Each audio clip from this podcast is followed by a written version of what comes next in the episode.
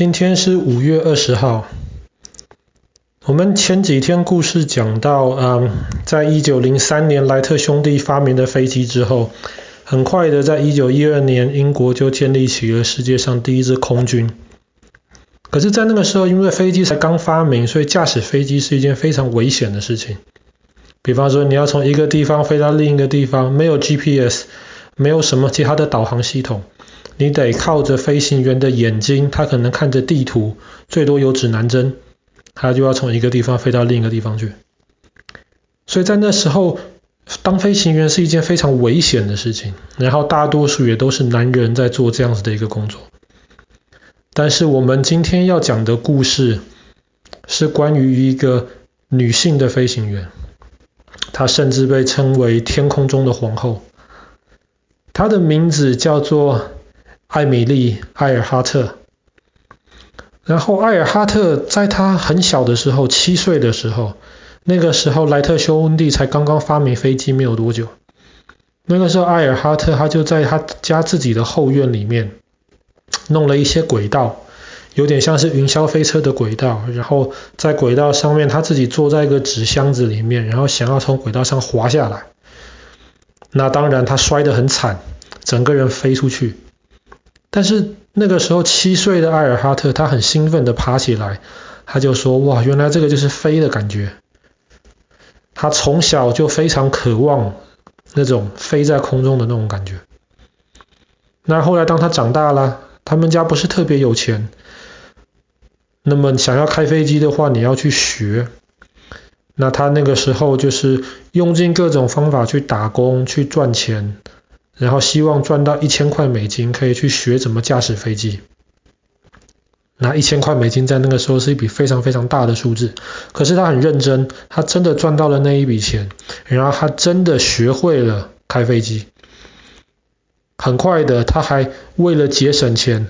他又继续去打工，他甚至赚到了钱，能够买一架二手的飞机，他自己开。当他开始开他自己的飞机六个月的时间，他就已经打破了女飞行员飞到最高最高的高度的那个记录。然后他那个时候也拿到了真正的飞行执照，所以那个时候他被认为是一个非常优秀的一个女飞行员。可是他们家里因为一些家里的情况，他们家里变得越来越穷。所以他就得卖掉他自己的那一架二手飞机，然后要去想办法帮助家里要还他们欠的钱。所以这个时候他得暂时放弃他开飞机的那个梦想。一直到他三十岁左右的时候，那个时候他认识了一个人，然后那个人一个很有钱的一个女人，那个女人就想说：“哎，我要不要试着呃？”驾驶飞机，然后飞过呃大西洋，从美国飞到英国啊。可是那个有钱的女人在真正认识到这件事情是多么困难的时候，她就放弃了。相反的，她就愿意花她的钱来支持有没有哪一个女人愿意来做这样子的一个举动。哇！然后艾尔哈特就很兴奋了，然后他那个时候就报名。想要去参加这一次的飞行，那这一次的飞行里面，他一开始他其实是以一个乘客的一个身份，他坐在了两个男的飞行驾驶员中间，然后他坐在位置上面，然后记录了这次飞行的旅程，记录他们三个人怎么样从美国飞到英国。那这一次的飞行后来非常的成功，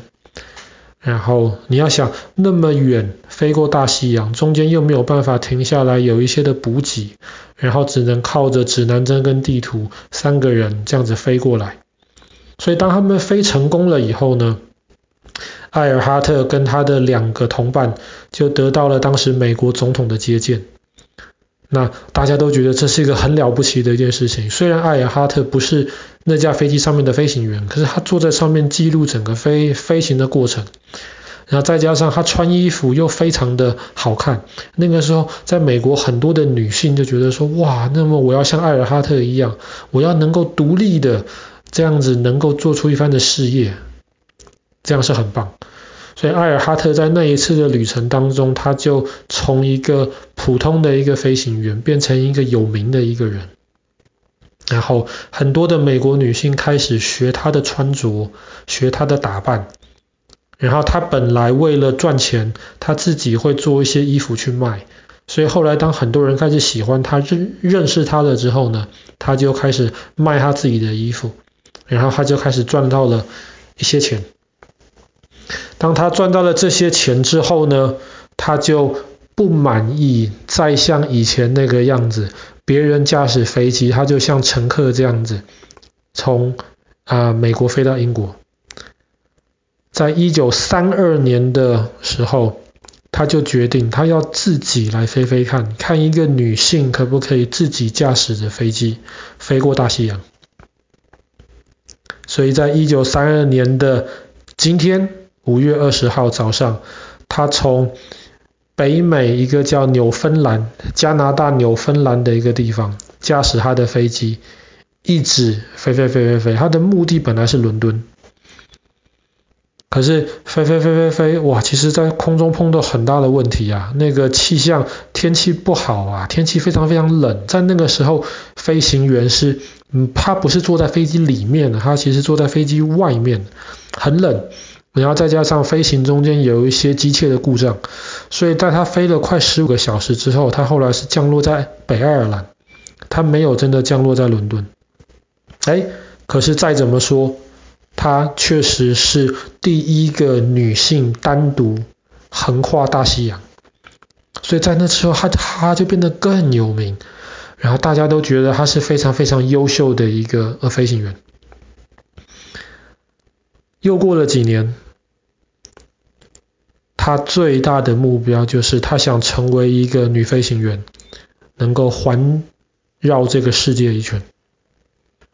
那这个就难的太多了，这个比横跨大西洋要难的太多。